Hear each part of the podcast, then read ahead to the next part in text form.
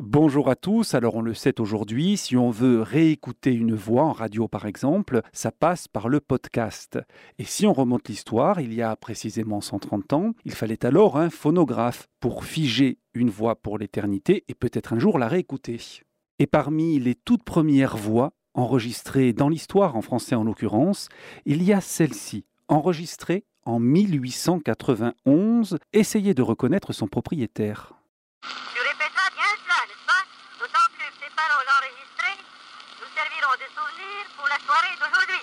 Les paroles enregistrées nous serviront de souvenir pour la soirée d'aujourd'hui. Alors qui a prononcé ces mots il y a si longtemps? Petit indice. Sa fille Valentine est enterrée dans un des plus somptueux tombeaux de Corse aux allures de mini Taj Mahal, à Pino, très exactement. Elle était mariée à l'époque à Camille Piccioni.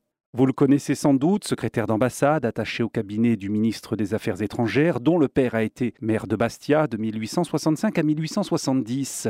Deuxième indice, plus facile sans doute, notre Trinigale traverse régulièrement un pont qui porte son nom. Et oui, cette voix que l'on a entendue, l'une des toutes premières de l'histoire donc à avoir été enregistrée, est celle de Gustave Eiffel.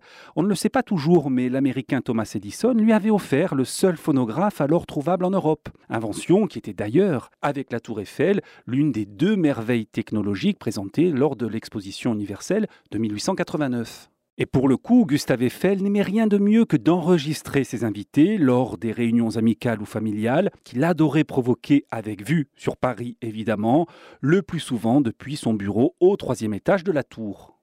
Et ravi dans cette chronique de lui avoir 130 ans plus tard redonné la parole.